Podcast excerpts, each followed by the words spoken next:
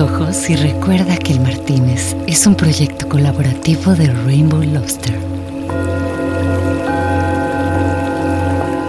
Inhala. Y síguenos en Instagram y Facebook como el Martínez Podcast.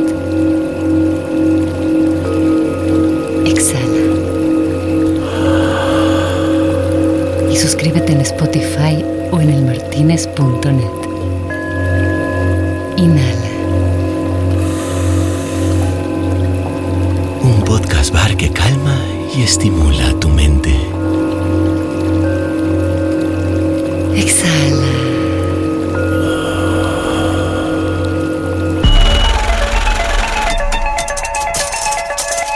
Aquí tu dinero no vale. El Martínez.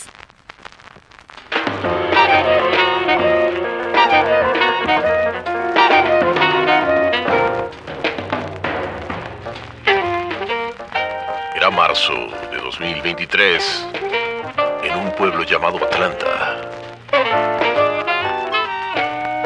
donde se dieron cita los locutores y actores de voz más relevantes de la región. Ese día, como cualquier otro, nos encontramos con viejos amigos de la publicidad, de la comunicación, para comenzar una tarde de disertación sobre la importancia de la voz en la comunicación.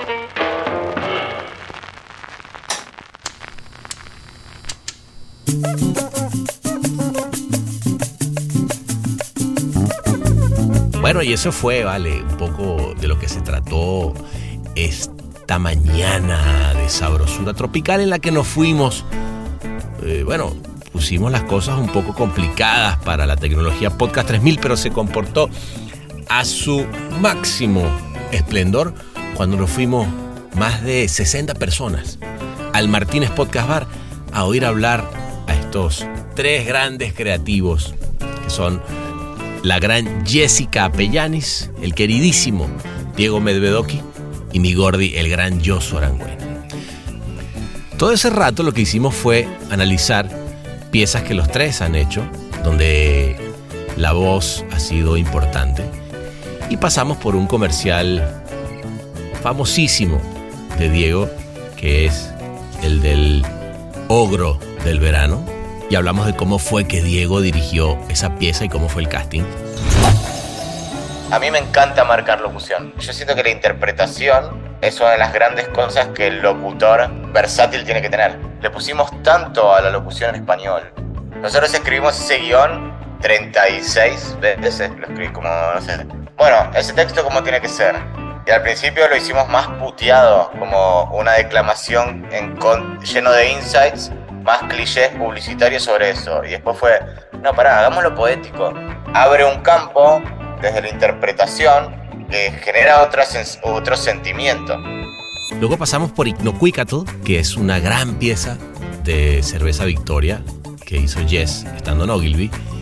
Y hubo una votación interesantísima donde la misma campaña tenía dos ejecuciones con un hombre y una mujer y vimos cuál es la que más le gustaba a la gente. No solo hubo estos dos, también hubo después en Nahuatl, porque para la marca era importante seguir haciendo contenido para no perder lenguas. Entonces no solo era conseguir locutores en español, además era en náhuatl. De hecho acabamos invitando actores más que locutores. No sé, nos salió mejor porque quizás tenían que interpretar estar del otro lado después de que te mueres, pero la idea era esa. La señora sí estaba al borde del llanto. Ella entendió perfecto lo que queríamos decir y se notaba el, el día que se estaba grabando. Y por último, terminamos hablando con Yosu de Audioguías de la Verdad y cómo el audio es importante cuando hablamos de un caso, que en este, que en este caso, valga la redundancia, ¿verdad? Para lograr que el penacho algún día vuelva a México. El cabrón aprendió alemán para ir a reclamar el penacho. O sea, fue a aprender inglés y alemán para ir a hacer protestas. O sea, si lleva trabajándole en esto. Y habla igual en alemán. O sea, con la misma inflexión de, es súper raro y es bien difícil sacarlo su papel. A mí me costaba mucho trabajo pararlo al carnal. Grabó un audio de 14 minutos, ¿no? Pero yo creo que en este caso él, él teníamos que dejarlo hablar, porque él era la voz auténtica de lo que queríamos decir. Un episodio pues diferente del Martínez, un episodio muy auditivo, pero que tiene pérdida porque la verdad es que muchas veces damos por sentado muchas cosas cuando tiene que ver con la locución y esto fue una bellezura poder compartir ese proceso creativo con estos grandes amigos. Así que aflójense el cinturón, relajen esa espalda y levanten el trago para recibirlos y comenzar otro viaje más en un Martínez Podcast Bar edición ilimitada. En este episodio extra.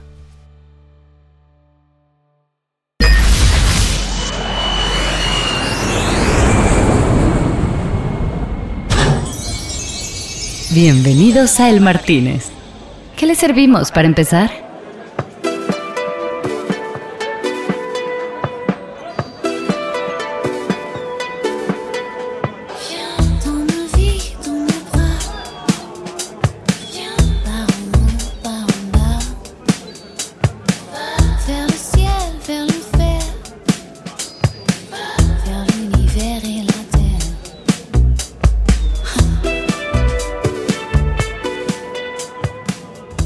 Con todo este tema de las historias. ¿A quién le gustan las historias? ¿Qué tipo de historia? Como que A todos nos encantan las historias, ¿cierto? Pero saben que nos han acostumbrado a que nos cuenten historias, ¿no? A escuchar historias, a narrar historias. Mi invitación es a que contemos nuestra historia y la de cada uno de nosotros. Todo aquello que nos hace tan particulares y tan auténticos y a veces bizarros y a veces raros y fuera de lo común, es nuestro mayor tesoro precisamente.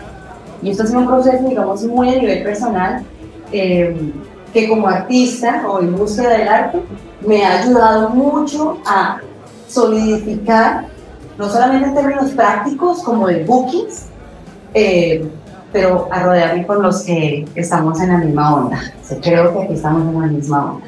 Esto es Atlanta en español, décima edición. Gracias de nuevo por estar acá. Sebastián Arrechedera eh, no solamente tiene una hoja de vida impecable eh, y nos trae un montón de, contenido importante, sino que también tiene esa misma buena onda. Gran aplauso, Sebastián. Gracias, gracias. Primero, eh, bueno, primero que nada, gracias a- por la invitación. Muy contento de, de estar acá en, Atlanta. Y este panel se va a dividir como en varias partes, ¿no? Por un lado, eh, tengo el placerzote de tener acá a Diego, Yosu. Ahorita está por entrar Je- Jessica. Un aplauso para ella, por favor. Amigos, pero déjame ponerme por aquí, ya no sé, vamos a ver bien cómo la peloteamos desde acá. Eh, les cuento, eh, Diego Medvedoki, presidente de Grey Latinoamérica, un gran creativo, gran amigo además. eh, y, y él, bueno, todos los que van a estar eh, acá estuvieron ya eh, como parte de, de- del Martínez en una nochecita tomando unos tragos. Y hoy vamos a tomar otros tragos. Vamos, estamos usando, ahí llegó Jessica también, para irnos al Martínez. Y para hablar un poquito de la voz, de la, de la importancia de la voz en la creatividad, ¿no? De cómo la voz nos puede transportar a lugares. eh, y, cómo... Hola Jessica, ¿cómo estás? Este, ahora sí la puedo presentar. Ya les decía, Diego Medvedoki, gran amigo, presidente de, de Grey Latinoamérica. Eh, ahorita está con nosotros Jessica Pellanis, que hoy es fundadora y líder creativa de and Kennedy México y antes fue eh, la directora creativa regional de Ogilvy, Latina, otra gran amiga, una gran representante mexicana de la creatividad en toda la región y el mundo. Y yo soy Buena, quien es no solamente un gran amigo, un hermano, sino además eh, el dueño de Made, que es la agencia independiente que más veces ha ganado Agencia Independiente del Año en México, en el Círculo Creativo de México, son como seis veces. Tuve el honor este año de compartir ese escenario con, con Josu y con toda la gente de Make por un caso que vamos a ver hoy también que tiene que ver con la voz, tiene que ver con, con el audio. Así que gracias, por favor, por, estar acá. Bueno, eh, si les parece, yo aquí voy a ir compartiendo pantalla, muchachos, para ver eh, los casos que tan lindos que tenemos para mostrar hoy. Eh, hola, bienvenidos a todos. Aquí está llenando el, público. Este, les, cuento a Diego, Jess, Josu. Acá estamos en, Atlanta, en VoiceOver Atlanta. Acá tenemos los mejores locutores de toda la región. eh, se están dando cita acá y bueno. eh, Así que eh, por eso nosotros preparamos, nosotros como panel, como creativo publicitario, quisimos darle un punto de vista desde la importancia de la voz y pasarlos por casos que son muy lindos, donde la voz fue predominante. ¿Vale? Entonces un poco yo lo que voy a hacer es que voy a funcionar de maestro de ceremonia. Nos vamos a ir todos a tomar eh, un trago, todos juntos nos vamos a ir al Martínez, ahorita en este momento. y, va- y vamos a hablar, y vamos a hablar de, de la importancia de la voz en la comunicación y en este caso en, en el storytelling, ¿vale? Así que, bueno, sin más que decir, como les decía, acá tienen sus Instagram si los quieren seguir. Arroba Apellanis es el de Jessica, arroba Diego Medvedoki con CK y yo Buena es arroba Yosu más. Ajá, ahí anoten, anótenlo. Ahí están, están todos anotando las, las redes sociales para que, para que se sigan, vale. Bueno, eh, vamos a comenzar. El primer caso que, le- les voy a, traer es un caso de, de cuando, cuando Diego eh, estaba en Sachi Sachi, eh, que es una gran agencia, eh, fue, digamos, del campo, fue una, agencia que mar- marcó historia. En esa época, Diego era director creativo y esto es una campaña que la verdad me parece una, belleza. Y lo que vamos a ver de esta campaña, y, y ahí ya yo digo, te voy a dejar el micrófono para que tú te dejes ir, pero primero si te parece la vamos a ver, y la vamos a ver en dos versiones que me mandó Diego. Yo, yo le dije a, a nuestros panelistas, oye, mándame por favor esa pieza audiovisual en la que la voz haya sido fundamental. Y quiero que nos cuentes un poquitito el proceso, cómo fue el casting, por qué llegaron a ese lugar. Y en este caso que hay algo muy interesante y es que eh, es el caso de, de poder pasar de inglés a español. ¿vale? Así que bueno, vamos a ver la pieza dos veces en inglés y en español y seguimos, ¿vale? Está bueno. Ahí corre. A ver si ahora sí. Vamos a. I hate summer. Despise it. Stinking people. Sweating away their dignity. Exhibitionists. And armpits. The armpits. Pathetic tans. Piss in pools, rancid smells. A wave of nauseating beings. If only tanning them was gasoline, the sun would burn them all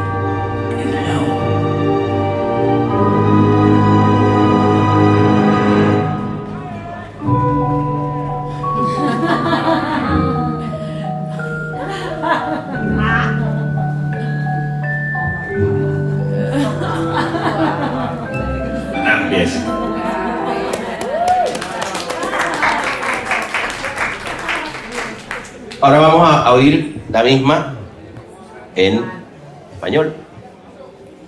A ver si, correcto. Se escucha ya acá, no se escucha nada.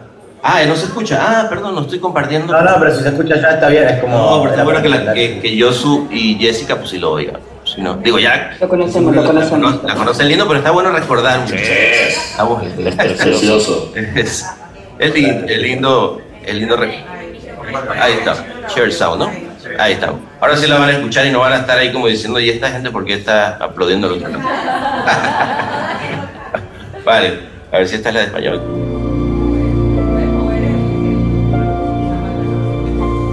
Odio el verano. Lo detesto. Gente con olor, sudando dignidad. Exhibicionistas y axilas. Las axilas. Patéticos bronceados. Piletas meadas. una ola de seres nauseabundos. Me gustaría que los bronceadores fueran gasolina y que el sol los haga arder a todos en el infierno.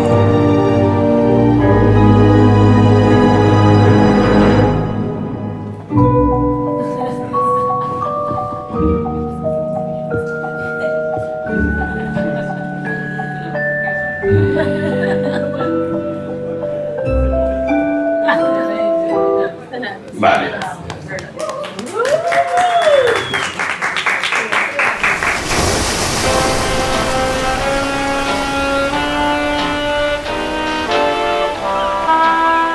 Martínez.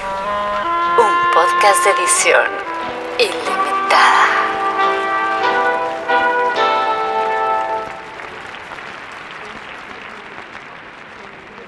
Si les parece, empecemos platicando de esto, pero antes de que, de que platique Diego, que obviamente tiene mucho que decir, yo quiero que, que a ver, Josu y Jess conocen esta pieza y esta campaña hace mucho tiempo.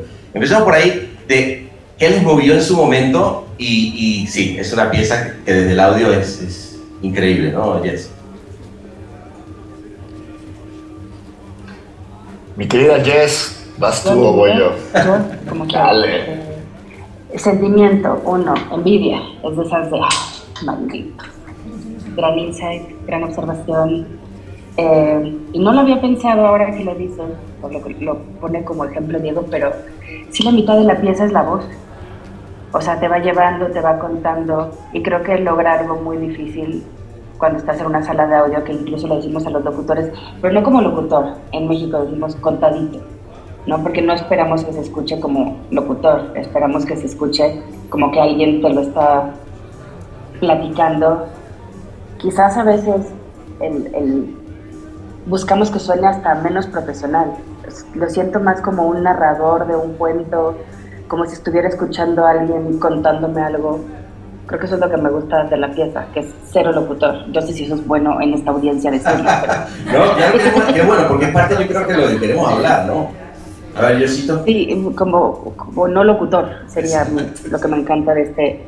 Y, y vamos a ver también de, de las piezas, de las otras piezas que traemos, ¿no? Que, eh, eh, que tienen eso, ¿no? Pero, a ver, Josu.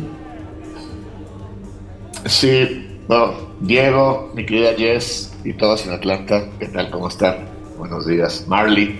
Este, ah, ah, ah, bueno, igual envidia, yo me acuerdo de esta pieza de verla, porque aparte, aparte que siento lo mismo sobre el verano, o sea, no sé, la peor época del año, este, es terrible, todo el mundo se ve más bonito tapado en invierno. Eh, lo que tiene es, es, es que la voz transmite el odio de verdad que tiene el personaje sobre el verano. Es, es más, una, es, es más un pequeño pedazo de un programa de, de Netflix o de HBO que un anuncio, ¿no? Y que es lo que lo hace para mí el anuncio tan famoso que es, ¿no? Eh, Se siente la pinche rabia. O sea, esa, ese asunto. Entonces, eh, eh, eh, me macha el, el audio perfecto con el video, ¿no? Este, cuando le prenden fuego al gordo, es. es- no, o sea, sí, sí, sí, o sea, es. Y, y- y cu- y creo que cualquier otra. Aparte, ahora, el texto está escrito. O sea, de, de novela, ¿no? O sea, hablo de novela, de novela de, de libro, ¿eh? no novela de México, de, De- de- de Guadalupe. Ha- Hablo de bien escrito, ¿no? No, no, no caen los clichés de la redacción, no caen los clichés publicitarios.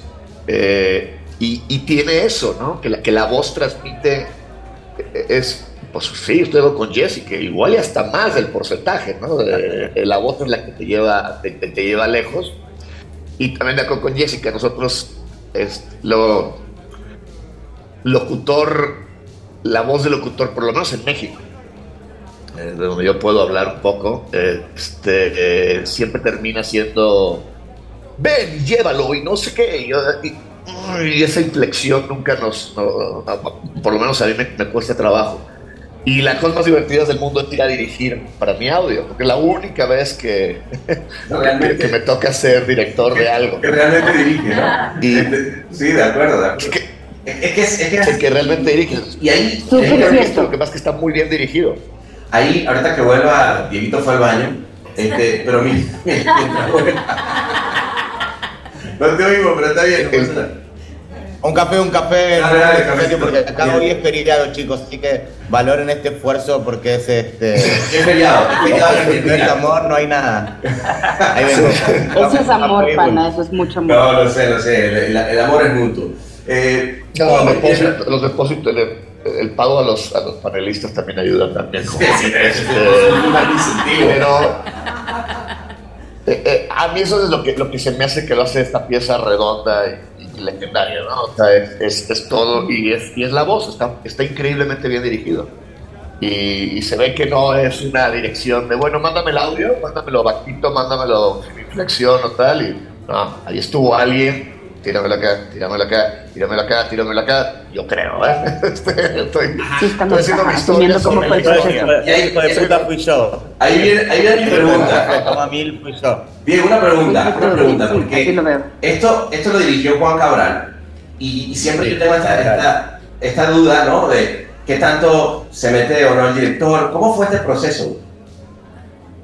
Fue muy, mira, arranco desde el principio porque está bueno también desde, desde, desde ustedes que van a trabajar con la voz y todo. Nosotros escribimos ese guion, no sé cuántos guiones hice eso, pero 36 veces lo escribí, como no sé.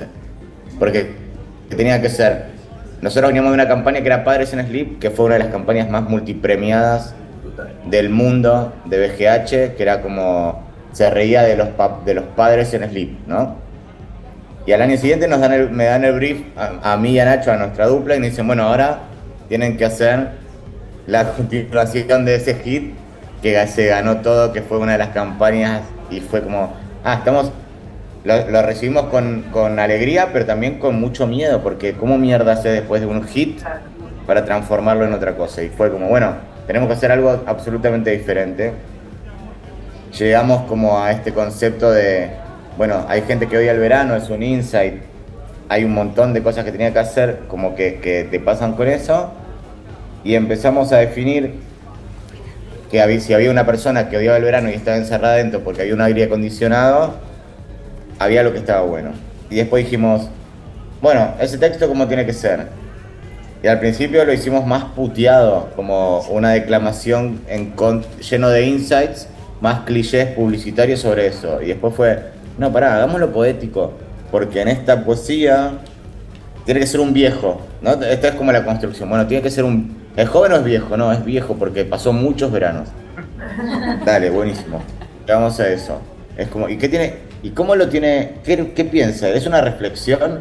Tiene que ser un te- tiene que ser una locución y ahí empezamos como al proceso de cómo tenía que ser eso. Es cuando llegamos al texto, que era un texto poético de un viejo de mierda encerrado en una casa que odiaba el verano y que era un peligro para el resto de la sociedad, dijimos, ¿cómo lo tiene, ¿lo tiene que hacer gritado? ¿Tiene que, estar, ¿Tiene que estar enojado? Sí. ¿Tiene que estar tan enojado para que eso sea gritado? Y fue, bueno, al principio parecía que sí, y después era, no, pará. ¿Y las probaron, Diego? Capaz o- que cerrado, entre dientes, con tanta, con, con la bronca de casi 70 años de odiar esa estación de mierda. Claro. Y entonces vamos a probar cosas y funcionó. Y lo bueno, por eso también cuando el pana me dijo que le, pas- le, pasara, le pasara algo que tenía que ver con su trabajo, fue, viste que en, en inglés siempre eh, funciona mejor que en castellano, Es- siempre. Y, nos- y uno de los desafíos que tuvimos es que en castellano no suene mejor que en inglés. Eso fue desde la locución, que parece casi imposible, ¿no? Porque uno dice, siempre en inglés suena mejor, cualquier cosa, un titular, aunque sea leído, ¿entendés? Suena mejor. Y fue, no, se puede, y por eso también traje este caso, porque es, le pusimos tanto a la locución en español, Y A mí, a tan- mí Mateo, mi hijo, me dijo, me gusta más el argentino. A mí también. A mí me gusta Sí. más en, pero me gusta más en español que en inglés. Porque se consiguió primero así, ¿no? Pero es como, la pensamos para festivales y uno siempre piensa como en paralelo. Pero fue, no, el español tiene que ser mejor, tiene que ser un viejo de mierda. Y tiene que tener ver, tanta eh, bronca. En Argentina, en argentino, digo en argentino, porque en argentino se putea lindo. O sea, a ese, a, ese, a ese señor argentino encabronado, tiene también un tema, y el acento no es menor, ¿no?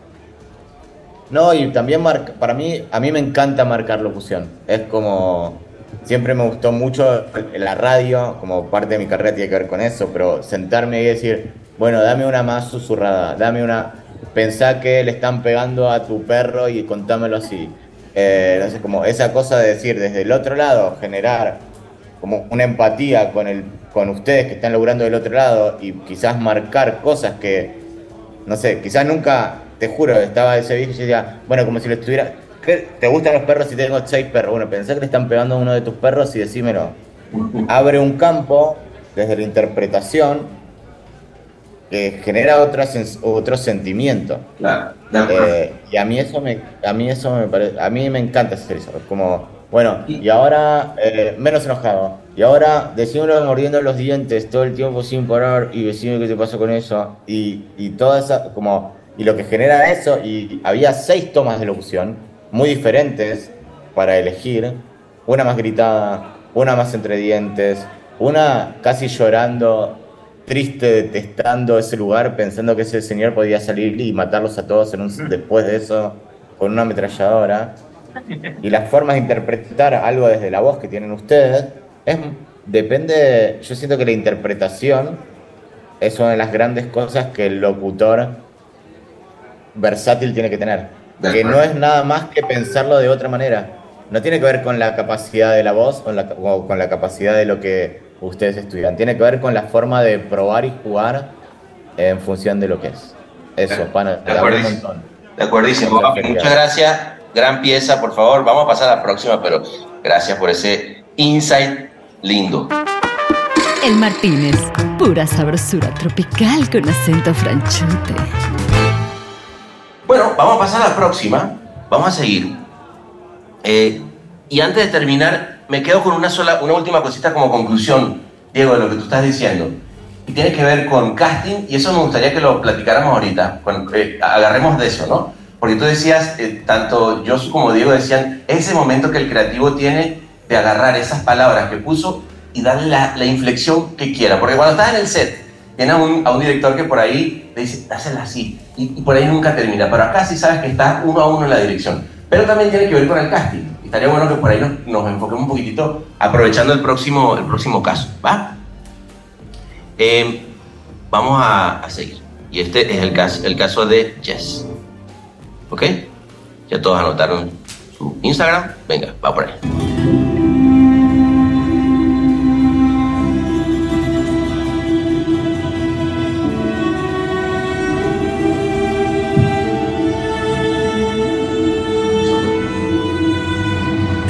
Perdón, perdón, perdón, porque no, no se los compartí a ellos y está importante que lo vean. Espera, perdón.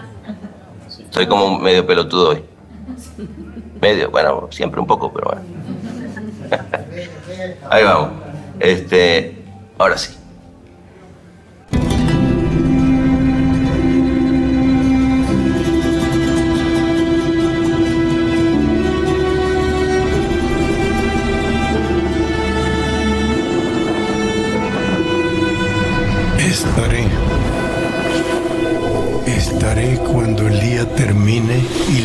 Se haga polvo. En el recuerdo que camina contigo en las noches serenas, en el espacio vacío. Estaré, aunque no sepas que esté, siempre estaré cuando el viento sople, cuando la llama encienda, cuando la vida nos regale nuestro primer reencuentro, estaré.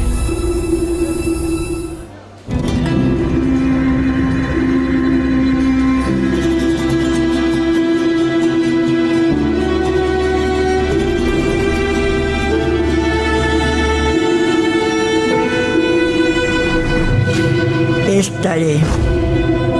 Estaré cuando el día termine y la luz se haga polvo.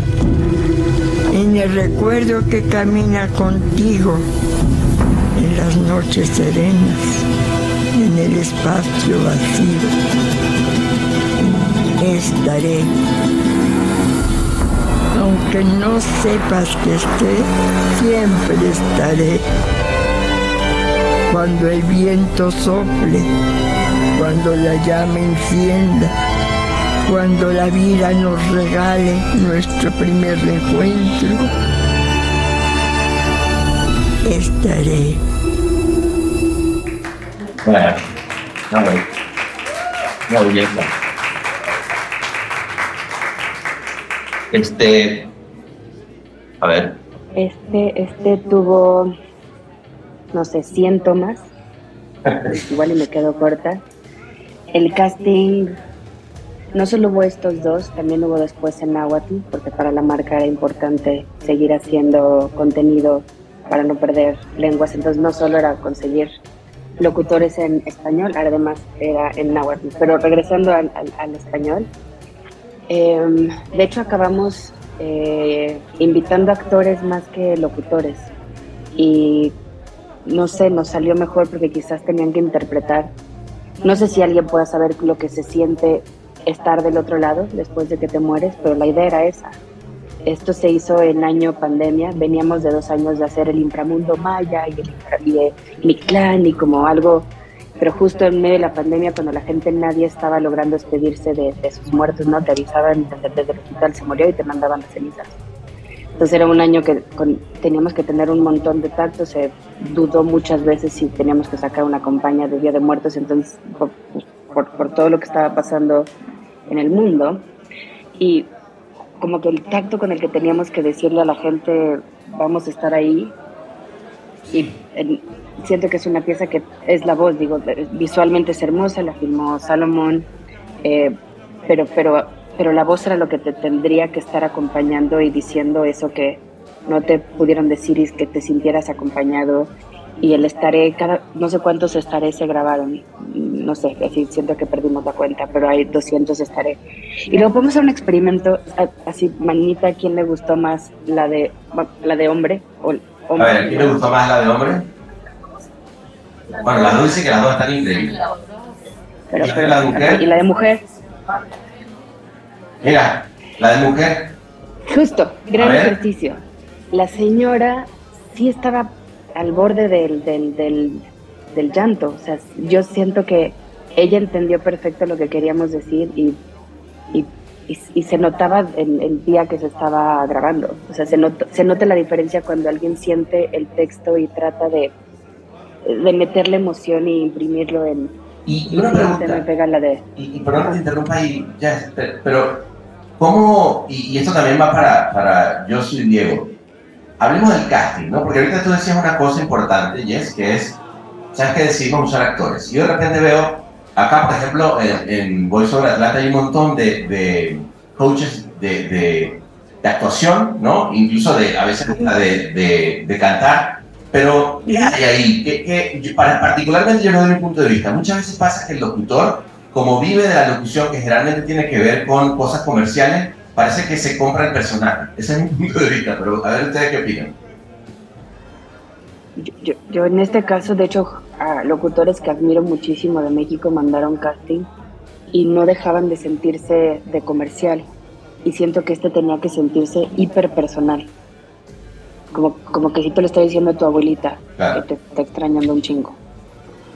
En- en- en- y, y de verdad admiro a estos locutores, no creo que, pero, pero costó muchísimo quitarles el, Igual es nuestra culpa, ¿eh? Hemos bastardeado con que más arriba y más, ¿no? Que acabamos teniendo...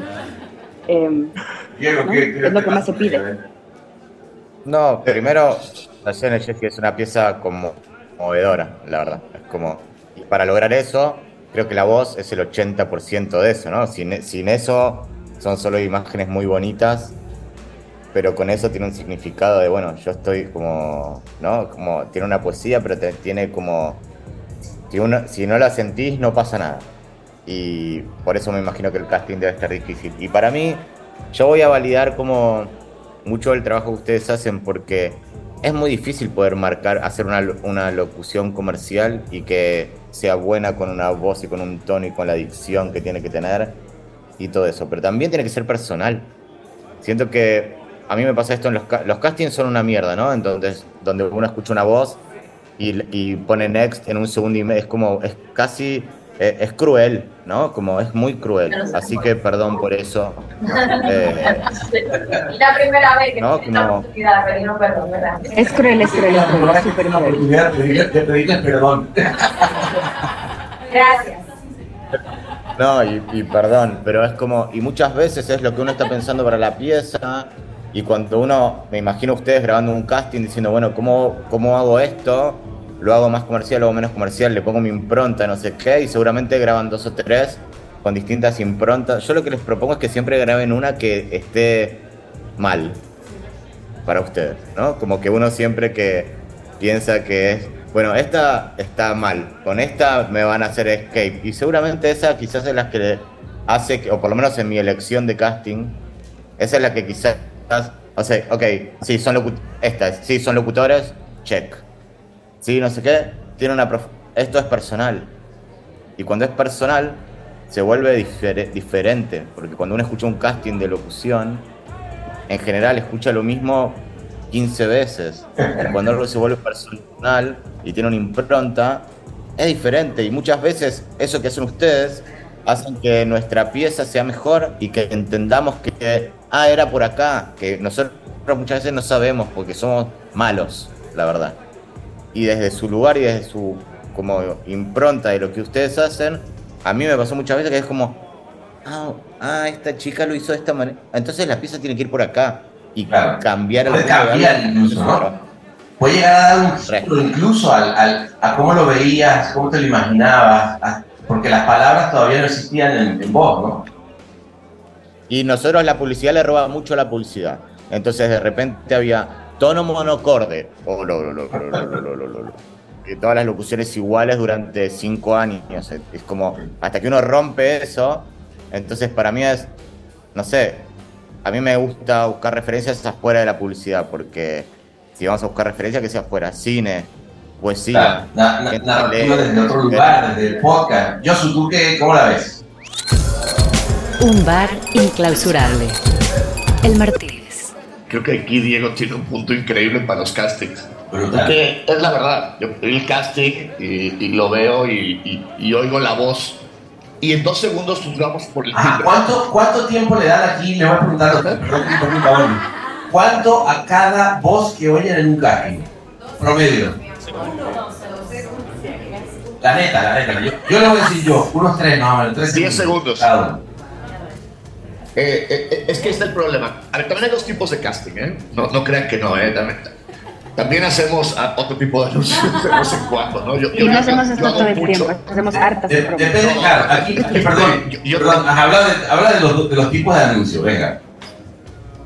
Sí, sí, sí, hablo de esos tipos de anuncios. A ver, yo tengo eh, marcas de coches que que, que tengo locutores institucionales y que clientes quieren que lo hable como si fuera una camioneta pick-up. O sea, es, es-. Estamos hablando aquí de estas son las piezas bonitas que, que- que me gustan, pero, pero cuando toca ver un casting, y es, es cierto, siempre dirías por timbre, estaría increíble, que sería un gran caso, Diego, hacer el artist take.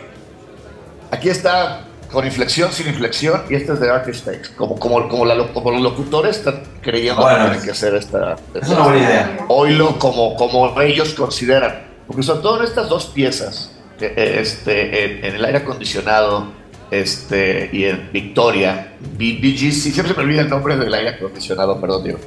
Eh, eh, lo que tiene es la puteada argentina está perfectamente dicha. O sea, por ejemplo, en México siempre nos da envidia de, de los argentinos, qué bien escriben y cómo suena argentino los anuncios argentinos, ¿no?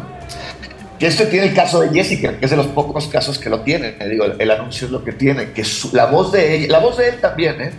Sí. Suena mexicano al, al- al se- a la segunda palabra. ¿Sabes de qué edad es? Más o menos, casi casi te transporta y le lo estoy viendo la cara. De acuerdo. Sé qué tipo de mexicano es. O sea, que digo, No va a ser el white canzote como Jessica y yo, este, que es que como tiene que ser el anuncio. Ella tiene que saber que es una señora de una edad, de una cierta edad. Tal vez tiene 25, pero, pero, pero, pero para mí en el anuncio suena que, que tiene más de 60. ¿entiendes? Se ve que ha vivido, se ve que ha pasado por la vida, que es lo que tiene la voz. Entonces, el, el audio, que es un despedirse, aparte como dice Jessica, de, de un momento muy específico de, del mundo y, y, en México el Día de Muertos es algo muy abstracto para el resto del, de, del mundo, eh, tiene, conlleva muchas cosas a voz, ¿no? Entonces, sí son creo que dos casos que tienen que ver eh, muchísimo en la locución. Y, y luego somos muy crueles este, las agencias, digo, juzgando rápido. Y estas son las piezas de garbanzo de libra, ¿no? De las que repites y repites y repites y repites tomas. A veces no tiene eso, ¿no? De acuerdo. Es, es rapidez. Y, y, hay historias, el pan y yo cuando trabajábamos juntos, ¿te acuerdas la de la gente juzga la voz de una locutora o un locutor muy a lo pendejo, ¿no? Yo me acuerdo de estar viendo un casting con una persona, un jefe nuestro hace muchos años y, y el cliente era un detergente. Y era la voz para una animación de un, Uy, zorro, un zorrito que se animaba y salía y decía, ay, este... La forma más señora, este, de lavar. de lavar y ay, ahorra dinero. Era un zorro animado. Y me acuerdo estar oyendo castings con el cliente y, y el cliente dice, este, un, un amigo dice, uno de los creativos dice, este me gusta. Y el cliente dice, no, a mí no me gusta. Dice, ¿Por qué? Porque no suena como zorro. O sea, está, cabrón, está, está- está cabrón discutir con la pendejez, ¿no? Eh, es el día a día. es muy- Es el día a día, ¿no? O sea, Oigan, eh, nos quedan 10 minutos. Vamos a ver el último caso. eh, y como seguramente ya vamos a salir, de verdad que muchísimas gracias a todos. No creo que nos vaya a dar tiempo para preguntas y respuestas, que me hubiera gustado, pero bueno, el tiempo es el tiempo. Eh, vamos a ver el último caso, que es el, el caso que, un caso que hicimos con Josu el año pasado, y que tiene que ver con, con dirigir gente que no necesariamente es locutora, ¿no? Y también es interesante ah, eh, el poder de- del audio en, en el mundo en el que estamos hoy en día. Un activista que ha luchado por más de Compartir, 40 compartir años para que Austria devuelva a México el penacho del emperador azteca Moctezuma. El penacho se lo llevó Hernán Cortés después del asesinato de Moctezuma hace 500 años y hoy está exhibido en el Museo Welt en Viena, donde los visitantes solo escuchan una versión europea y colonialista de la historia. La voz de Shokonostotl y de muchos descendientes de aztecas que han protestado frente al museo han sido silenciadas por las autoridades austriacas por años, hasta hoy. Creamos 50 réplicas exactas con todos los audios originales del museo y sustituimos el audio donde se exhibe el penacho con la voz de Shokonostotl diciendo la verdad. Significa el regreso de nuestros antepasados. Lo queremos de vuelta. Hackeamos el sistema de audio del museo introduciendo las audioguías y documentamos las reacciones de los visitantes. Ya estamos aquí en Viena y mañana entramos al museo. Eso es. Vamos a entrar al museo en cuanto abran. En el baño sacamos nuestra audioguía y ahí hacemos el cambio. Dejamos todos en la canasta las audioguías y nos vamos tranquilamente sin correr. Hackearon el Museo de Viena. Cuéntanos cómo infiltraron las audioguías y qué dice el audio. Penacho de Moctezuma sigue siendo motivo de polémica. Y cambiaron los audios de guía. sobre esa pieza histórica mexicana. artistas mexicanos que pudieron cambiar audioguías. Hay que seguir insistiendo que nos devuelvan el penacho que pertenece a los mexicanos. La parlamentaria Petra Ver escuchó la audioguía y en 2022 decidió introducir una moción en el Parlamento austriaco. I plan to bring in another motion to Parliament. En 2023, una comisión independiente de especialistas evaluará el posible traslado del penacho de vuelta a México. Audioguías de la verdad.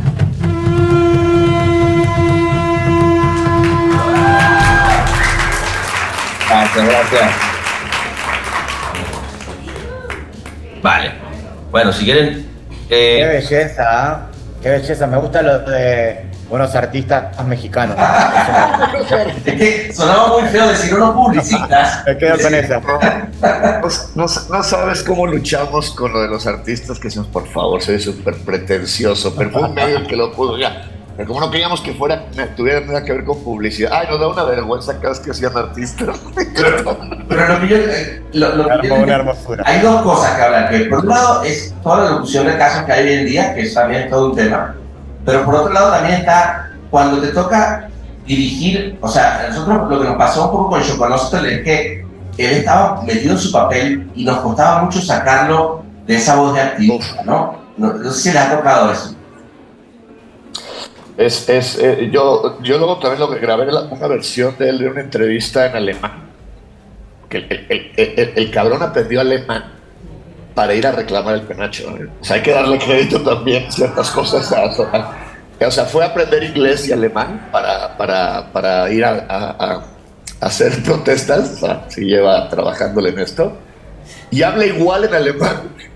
O sea, con la misma inflexión de- de, este, de- de- es es- es- es súper raro y es bien difícil sacarlo su papel. Pero yo creo que en este caso él, él teníamos que dejarlo hablar. Porque él era la voz auténtica de lo que queríamos decir. Este, ¿No? O sea, por, a mí me costaba mucho trabajo pararlo al, al carnal. O sea, el, güey se seguía y grabó un audio de 14 minutos, ¿no? Pero, pero yo creo que también algo importante o interesante, luego, además de las locuciones de comerciales, eh, el experiential y estar de repente, la importancia del audio de una voz cuando estás frente a algo y estás en un momento en el que te transporta, ¿no? lo mismo con el podcast, etcétera, no sé qué. Diego, Jess, ¿cómo, la, cómo ven? ¿O, o qué, qué suman a esto? De, de, de, de hecho, el audio para casos, o sea, te- resultó ser más complicado que otros. O Sí, sea, ¿verdad? un trabajo que no suenen eh, demasiado arriba, o sea, como hiper comercial.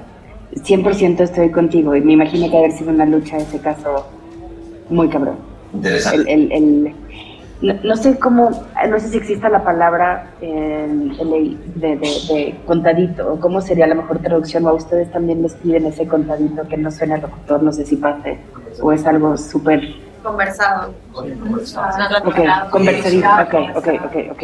Ese conversado, como que siento que, que, que, que cuando se pide a veces se logra, a veces no, no sé de qué dependa, no sé si es que incluso queremos un poco de imperfección, ¿no? Quizás cuando buscas la perfección en la voz pierdes como lo humano o lo personal, puede ser, y quizás como están, están tan entrenados a hacerlo impecable y perfecto, eso, ¿no?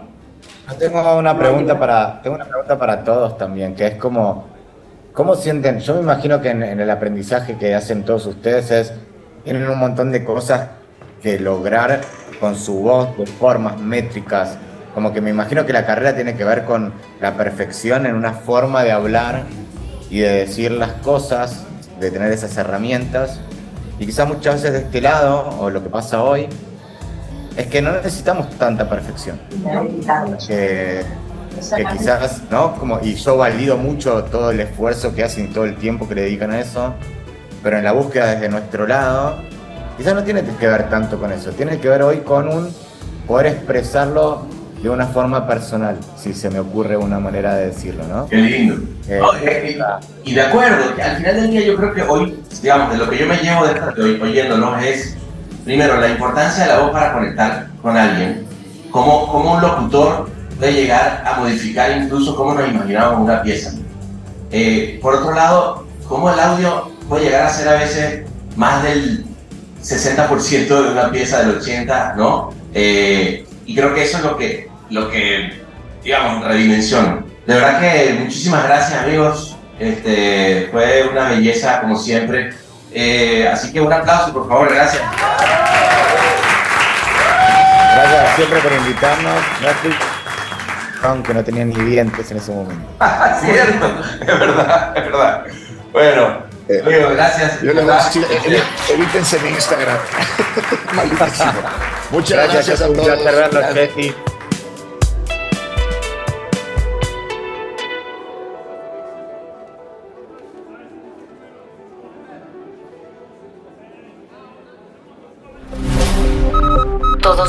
reservados y todos los torcidos depravados. El Martínez.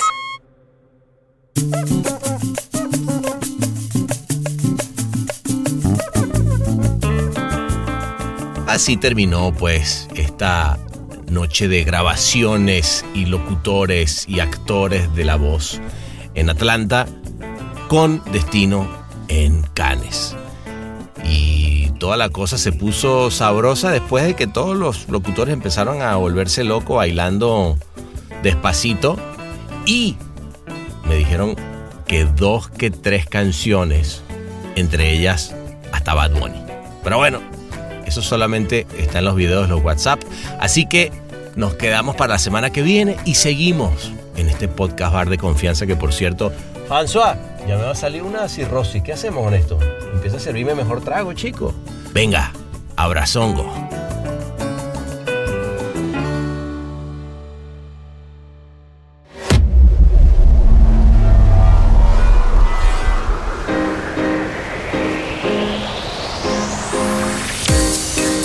Episodio fue mezclado y musicalizado por el gran Ahmed Cosío en Ciudad de México. Locución de la voz Marley Figueroa desde Ley. Investigación y booking, Natalia Visione desde Buenos Aires. Escrito por Sebastián Arrechedera. Dirección de arte y redacción Ángela Forti. Una producción colaborativa de Rainbow Lobster. El Martínez, un podcast bar improvisadamente meticuloso.